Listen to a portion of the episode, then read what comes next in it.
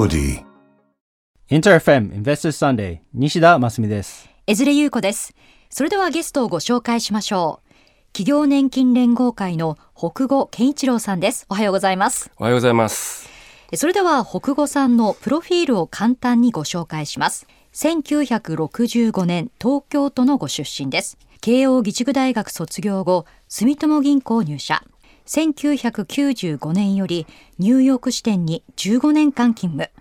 2005年から2010年はアメリカ統括部副部長としておよそ1500人を抱えるアメリカ本部の CFO を兼務されます。2014年より企業年金連合会に移籍。現在はヘッジファンド投資担当部長としておよそ60億ドル、日本円でおよそ9000億円のヘッジファンドポートフォリオ投資を統括。また、公益社団法人、会社役員育成機構 BDTI の理事でもいらっしゃいます。さて、そんな北後さんと真澄さんですが、出会いはいつ頃なんですか？出会いは実はまあ去年の今頃ぐらいでして、すね。僕コロンビアビジネススクールに、まあ、2020年に卒業したんですけれどもコロンビアビジネススクールのまあ大先輩として、なるほど。はい、であのご紹介を、はい、いただきました。この番組のゲストの方ってコロンビア出身の方多いですね。そうですねなんだかんだ言って多いですね。投資の方ってやっぱり多いんでしょうかね。はいはいあのウォーレン・バフェットもコロンビア出身コロンビアビジネススクール出身なので投資ファイナンスってなると、まあ、特色がありますね学ニュー校自体に。ヨークにあるコロンビア、ね。はいはい。まあ、早速なんですけれどもあの企業年金連合会にお勤めなんですけれども実際どういったことをされているのでしょうか？私も電話がかかってくるまで聞いたこともない団体でございました。はい。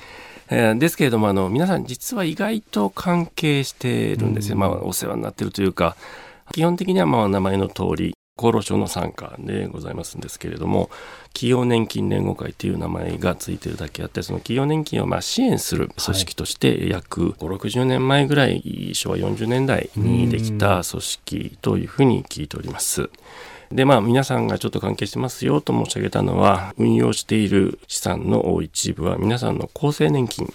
でございまして、中にはといってもまあ全員じゃないとは思いますけれども例えば転職された方々の大体半分ぐらいの方々はえこちら我々のオフィスの方にはいお立ち寄りになって、えその継続なり何なりの手続きをされていくという方々もいらっしゃるというふうに聞いております。企業年金連合会の中でもその北郷さんの今のお仕事っていうのは割と特殊に見えておりまして、まあ、実際ヘッジファンドの運用担当ですとかあとコーポレートガバナンス担当部長であると、まあ、コーポレートガバナンスは日本語にすると企業統治なんですけれども北郷さんのお仕事っていうのはどういったものになるんでしょうか？えー私はあー一応運用のプロフェッショナルとして、えー年金運用部というところに採用されております。はいですのでそういった先ほどのその企業年金を支援する部門ですとか、そういうところとは直接は関係はございません。で、えー私もですね最初そのコーポレートガバナンスですとかあるいはシュワードシップですとか、まあ、そういった仕事もやってほしいとこう言われた時にですね、はい。北欧君と「シュワードシップって知ってる?」とか聞かれて「はい。いや知りません」はい。ESG って知ってる?」はい。いえ知りません。という会話があったにもかかわらず、はい。えーそんなことは無視してあ、まあ、とりあえずあのシュワードシップ行動というのに我々も署名するし、はい。コーポレートガバナンスっていうのは、まあ、昔からやってきたんだけれどもはい。今後ちょっと力を入れていこうということでご指名をはい受けたわけです。まあ、パッと聞いてみるとそのヘッジファンド投資と、まあ、私自身もヘッジファンド投資とそれからコーポレートガバナンスあの関連性っていうのが今一つというか、まあ、全然ないっていうような感じでは捉えてはいたんですけれども、はいアクティビストさん、まあ、というのうファンドが最近、えー非常に活躍されて、いいらっしゃいます。あの西田さんの会社もその種類の一つですよね。でそういったところで一応あの我々の中あるいはあ世間一般ではアクティビストというのはヘッジファンドの一部というふうに考えられております。で企業のガバナンスを改善するということを主眼に株主としていう立場で経営陣と対応していく。ことそしてそれによって企業経営の改善を促して株価やその企業価値を高めていくというまあ戦略なんですけれども、はい、ですので遠いように見えて実はヘッジファンドの一部ですよというところで、はい、あのいろんな情報がやっぱりこう、私のところにも入ってきますし、はい、それから逆に私の方に、まあ、アクティビストファンドさん側からアドバイスをくれというふうに頼まれたりと、そういったことで珍しいポジションのようなんですね、はい、まあ、私のようなことをやってるのは、はい、ヘッジファンドというのを見てますとそのアクティビストのありますと。でじゃあアクティビストファンドさんたちが今日本に興味を持ってきてますと。そうすると、えー、県ちょっとちょっと来てくれないかみたいな、そんな感じ。でどんどんあの広がっていくということで、まあ、関係あるというふうに考えております。企業年金連合会の中でも、まあ、ヘッジファンドに対して北郷さんが選定をして、まあ、投資をしてでそのヘッジファンドが日本の株式を買っているといった理解でよろしいでしょうか？そうですね、まあ、あの公的年金の一つになりますので、はい、まあ、直接というよりはそのアドバイザーを何社か雇っておりましてそこからのまあプロポーザルを得てというのがまあ正式なプロセスではあるんですけどまあ、最終的に決定するのはまあ我々、はい、えのようなところもあります。なるほど。実際どうですか？やってみて、まあ、ヘッジファンドに投資をされて、まあ、そのヘッジファンドがコーポレートガバナンスの改善を促すっていうふうにもおっしゃったと思うんですけれども実際見ていて過去5年でもいいんですけれども結構変わってきてるのでしょうか？マーケット自体が本当に変わってきてますよね。あのまあ、5年前、はい、えー、まあ、私もコーポレートガバナンス担当部長になってちょっとした時だったんですけれども、まあ、私のような立場のアセットオーナーと我々は自分のことを呼んでおりますけれども、まあ、西田さんのの方はアセットマネージャーという、はい、あの同じ投資家といってもちょっと若干別の立場ですよね。はい、まあ、そんな中で、まあ、いろんな国々、まあ、例えばあの時力を入れて聞こうと思ったのはカナダですね。カナダの年金さんとかは非常に積極的に自分でどんどん出てって世界中に拠点を作ってっていう、まあ、そういう投資体制をとってますと。はいで、まあ、そんな中で、えー、日本企業に対する見方っていうのをちょっとサーベイしに行ったことがあるんですね。はい、でその時はみんなもうほぼほぼ口を揃えて「ああ日本かうちやってないんだよね」とか、投資をしてない。そうです、えー、日本ね今ねめちゃくちゃアンダーウェイトなんであんまりよくわかんないんだよねとかそういうようなことを聞いてちょっと割とがっかりして帰ってきた記憶があるんですよね。はい、ネガティブですよね。はい、でまあところがあの、まあ、株価が上がってきたせいなのかあるいは東証の PBR のね1倍以上にしなさいよっていう、そういうのせいなのかあるいはこのコロナ禍お金がどんどんどんどんこうマーケットに流れてきましたと、はい、そうするとお金がもう余っちゃってます。先進国 US あるいは欧州そういったところもう投資するとかないんだけど、まあ、ちょっと待てよと、うん、あれ日本ってそういえば先進国じゃなかったっけ、っていうので日本、うん、最近の動きを見ててそんな悪くないかもしれないよねっていうので、日本への注目が集まってる、まあ、ということで、はい、まあ、アクティビストさんたちの注目ないしはアクティビストさんたちに投資する方たちの注目をがだんだん上がってきたんじゃないかなというふうな感じはしますね。なるほどカナダの年金のお話の中で例えば日本に投資できなかったっていうところもいろいろさまざまな要因があるかと思うんですけれども、まあ、その要因の一つとしては、まあ、先ほどお話のあったように、まあ、企業統治がコーポレートガバナンスがあまり良くなかったっていうのも、まあ、一因になるかと思うんですけれどもその北郷さんから見てやはり海外の投資家を呼ぼうと思った時にコーポレートガバナンスっていうのはやはり大事なんですかね？おっしゃる通りです。日本には投資してないんだよねっていうふうに言われた時にもちろんあの聞き返しました。なんで？って言ったら、いや、だってよくわかんないじゃん。もうこの一言ですよね。なんだかわかんないけど、はい、英語の資料も少ないし、はい、それから英語の開示とかも少ないし、はい、それからいわゆる当時の持ち合い株とかですよね、っていうようなこともなんかいろいろ言われてるし、なんかよくわかんないからやってないんだよ、はい、まあ投資家としては当然だと思うんですよね、あの我々だってよくわかんないところには投資しません、はい、我々だって儲かるところに投資します、はい、まあ、というそういう心理だったんじゃないかと思います。だからやはりよくわからないのをまあ改善するべく企業統治コーポレートガバナンスが重要視されるっていうところがやはり大事になってくるんですかね。そうですね北欧さんがまあ投資されている運用先の中で、まあ、中にもインゲージメント色が強かったりですとか、まあ、アクティビスト職があるかと思うんですけれども今までですと、まあ、アクティビストっていうのは、まあ、いわゆる、まあ、悪者っていう連想しがちだったと思うんですけれども北郷さんからしてみるといかがでしょうか？どう、まあ、悪者に投資されてるというと語弊があるかと思うんですけれども。連合会としてのアクティビストファンドへの投資というのは、まあ、極めて小さくなってます。はい、えー、まあ、まあ理由はあの魅力がなくなったからというよりはいわゆる積立比率ですね。これまたあの公的年金の世界なんですけれども積立比率が上がってきておりますので、はい、そうするとその株式系よりも、まあ、フィクストインカム系の方にもうちょっと移しなさいというようなこうポリシーがありますので、はい、アクティビスト系っていうともうもろロングオンリーで、はい、あのベータ1以上とかそういうふうになってしまいますんで、うん、まあ、その辺ちょっと抑えなさいよということ、うん、まあ、それだけの理由ではあります。はい。で、アクティビストが悪者。これはですね、まあ歴史的に見ると、まあ80年代の乗っ取り屋的なあの、はい、イメージがあの未だに強いというようなのがあります。まあ、これは、はいリテラシーにも関係してくるかと思うんですがこの辺はまああのだんだん辛口になってきますけれども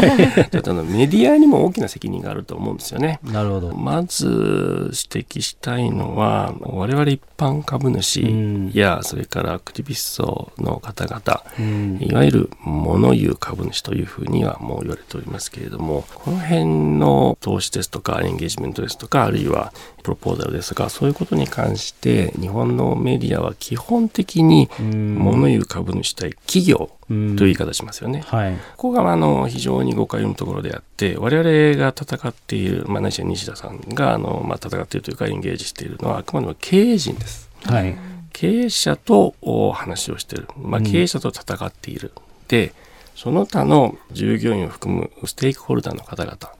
株主もステークホルダーですし、サプライヤーさんもステークホルダーでしょうし、もちろん従業員さんもステークホルダーです。で、我々は、あの、我々というか、その物言う株主たちは、株主を含むステークホルダーのために経営者と戦っているんだと。はい、これが実態だと思うんですよね。ただ、企業とアクティビスト、そういうふうな絵にしてしまうとやはりそのアクティビストは悪者というふうにイメージになってしまうというふうに思うんですね。まあ、あのもちろん、はい、そのアクティビストの中でも、はい、私の中ではのピンキリはあります。えーそのまあ、ピンキリというので、まあ、いい悪いというよりはもちろん投資家の、まあ、目的というものがありますから、はい、まあ、それによって、まあ、差はあると思うんですけれどもやはり日本企業ないしはその日本市場のその長期的な成長を、視野に入れたそういったエンゲージメントをしているそういった人たちないしはとりあえず配当を増やしてください、はい、あるいはとりあえず株をお金いっぱい余ってるんだったらそのバイバックしてください、はい、そういったことでこう株価が上がりますと。でとりあえず益が出たから、うん、あじゃあさようならね。でじゃあ次行こうか。でこれはまあそれぞれだと思うんです、はい、あのいい悪いってここであの、判断できませんけれども結局日本の株式市場ないしは日本のためとなるということで考えるとあのやはり長期的に企業と一緒になってやっていくという方が悪者でもないです悪者と思われないでしょうし、はい、そういうふうにうまくやっていくアクティビストさんたちがこれから増えていくといいなとは思っております。この番組の初回のゲストのアネックスの松本さんもアクティビストファンドを立ち上げダルトンのこう西田真澄さんのようななるべくこうアクティビストでもリブランドしたいとなるべくエンゲージメントきちんと対話をしたいって言ってるところもあるんですがこういったところはどうでしょうか？そっちの方が本道というかえ王道だと思うんですよね、うん、やはりすぐ新聞広告出したりとか あのすぐ大きな発表ウェブサイト作ったりとか、はい、あのそれはそれであのもちろんターゲットによってはいいあるんですけれどもただそういうやはり先ほど申し上げましたようにメディアの力とってもとっても日本では強いんですよね。あの日本の場合やはりそれを鵜呑みにする方があの、ね、あのいい悪いにしろいらっしゃいますので、そういったところを考えますとそういうすぐパブリシティに訴えかけるよりは、うん、まあ、裏でじゃないですけれどもこんこんと、えー、企業と話をしてまずその企業の経営陣と信頼関係を築く、うん、それから企業の経営陣に理解してもらう、うん、あのやはり日本腐っても大じゃないですけれども、はい、非常に業歴の長い成功してきてる企業大変多いですから、はい、そういう人たちに対して「君たち全然ダメだよ」と言ってもそれはあの、カチンとくるだけで、あのうまくいかないです。だそうすると、えー、やはり信頼をまず得た上でそれからじっくりと「いやいや今はですね」とあのこういうふうな形じゃないとその世界に対してあの訴えることはできませんよみたいなプラスまあ一番根本的なのはあのあなたたちちゃんと株価に興味持ってくださいねって、まあ、そういった話をしていくのがまあ王道だと思います。確かにアクティビストさんによっては、まあ、対立色が強かったりですとか、まあ、ウェブサイトを使ったり、まあ、それを会社の価値を宣伝するっていうところもあるかと思うんですけれどもやっぱり会社ってその働いてる従業員さんの皆さんの、まあ、血と汗と涙の結晶であるというふうに考えていてやはり従業員の皆さんが頑張ってるからこそ会社の収益が強かったりですとか売り上げが強かったりだと考えます。ただ一方でその従業員の努力を経営の方がちゃんとしっかりお金の使い方を、まあ、リスクを取りながらやらないと日本企業の成長ってできないので、まあ、そういったところでやっぱりアクティビストが、まあ、エンゲージメントする方が、まあ、それをリスペクトした上でやるのが、まあ、正解だとは思うんですけれども投資家によっては例えば預かっているお金のタイムスパンがまあ短かったりですとかやっぱりいろんな思惑があったりするので、まあ、それができたりできなかったりしてると思うのでただ一つ思うのはやっぱり、まあ、エンゲージメントの仕方も対応の仕方もだいぶ変わってきてはいると思うので、まあ、今後も本当に日本市場にはま期待したいとは思ってはいます。先ほどお話の中で、まあ、例えば PBR1 倍を目指したいっていうふうに東証のお話があったりあのするかと思うんですけれども北郷さんから見てこの取り組みっていうのはいかがですか？待ってましたとか遅いよとかでもいいんですけどもあれはですね前々から私もいろんなところで言っていたことではございますので、はい。うん、今更感は非常にあります、うん、ただあの私も驚いたのは東証さんいつもちょっと若干遅れ気味なところありますけど東証さんあれ言っただけでもあんだけの動きあったっていうのはとても動きの驚きではありましたね。はい、まあもちろんその日本企業というのはあの良きにつけ悪しきにつけその見かけというかあのいい企業で、はい、と思われたいっていうのがありますから、うん、ああやって東証から正式に言われると、まあ、法律でなくても罰則がなくてもやっぱやるんだなというふうな気はします。うん。うん、ただですねあのそういういい企業に思われたいと思うばかりにですね、はい、やはりその短期的な面に走ってしまうというのはあの否めないと思うんですね。PBR を上げるのは、まあ、もちろん簡単ではないですけれども、はい、短期的なことを見てみれば、はい、配当を上げますとかあるいは政策保有株式を含むあのいらないアセット売ります、はい、まあ、そうすると、まあ、あの PBR 上がっていきますよね。株価も上がってきますし、うん、